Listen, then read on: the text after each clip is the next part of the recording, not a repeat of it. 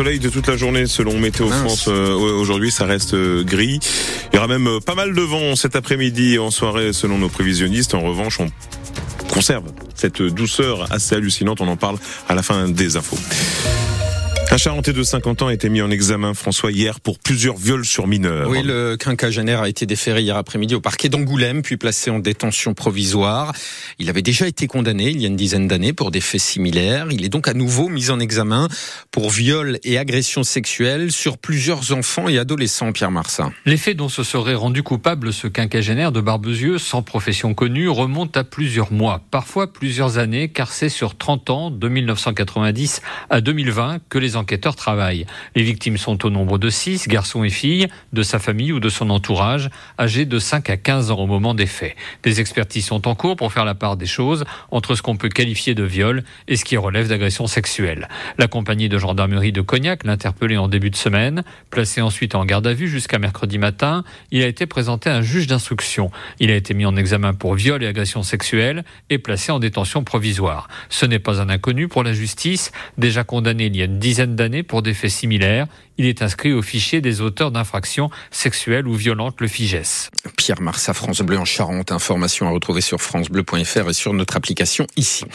Un trentenaire interpellé moins de deux jours après le braquage du supermarché Aldi de Maran. L'homme de 31 ans a été interpellé hier à la mi-journée sur la voie publique. Il était en compagnie de son frère. Il a été placé en garde à vue dans les locaux de la gendarmerie de La Rochelle.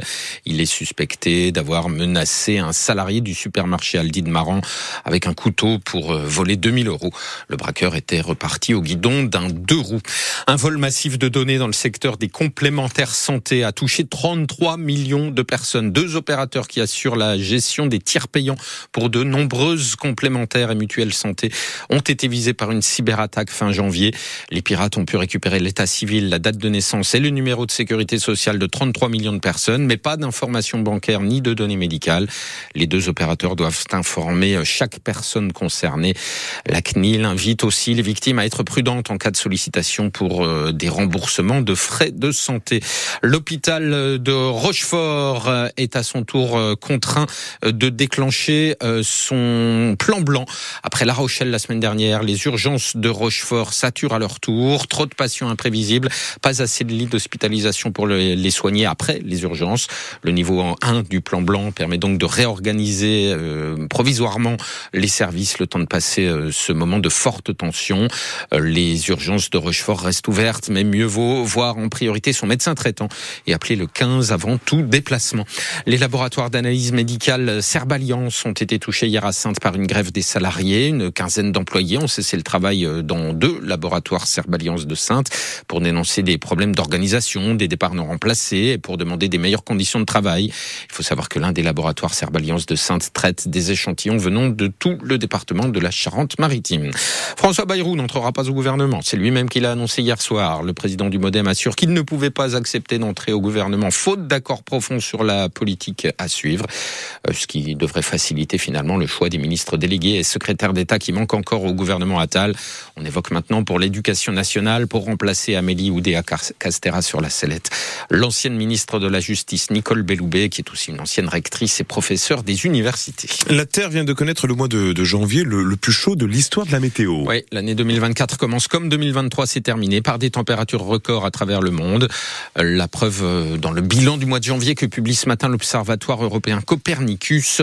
Une fois de plus, un record est battu, Guillaume Fariol. Record mensuel battu pour le huitième mois consécutif. Jamais de telles températures n'ont été mesurées en janvier.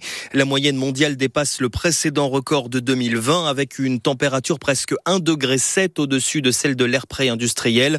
L'objectif du degré et demi de réchauffement fixé par l'accord de Paris est donc dépassé comme depuis un an maintenant. Copernicus relève un climat plus sec que la moyenne en particulier en Espagne, au Maghreb, dans le sud du Royaume-Uni, en Scandinavie, mais aussi Corne de l'Afrique, Asie centrale ou péninsule arabique. L'observatoire alerte également sur des températures jamais mesurées en janvier à la surface des océans et même des records absolus battus depuis le 31 janvier, au-dessus des sommets déjà atteints en août dernier. Pourtant, le phénomène El Niño, synonyme de réchauffement supplémentaire, a commencé à faiblir dans le Pacifique. Guillaume Fariol pour France Bleu. Nos enfants sont-ils en contact avec des pesticides? C'est le thème de la réunion publique organisée ce soir par Avenir Santé Environnement, l'association qui lutte contre contre les polluants cancérigènes dans la plaine d'Onis. Il présentera son, projet Next. Elle propose à 70 enfants volontaires avec leurs parents de tester leurs cheveux et leurs urines afin de détecter la présence de pesticides cancérigènes. Ces enfants de 3 à 17 ans doivent habiter Périgny, Saint-Rogatien, Montroy, Clavette, Bourgneuf ou Dompierre-sur-Mer. Réunion publique à 19h au biopôle de Léa Nature à Périgny.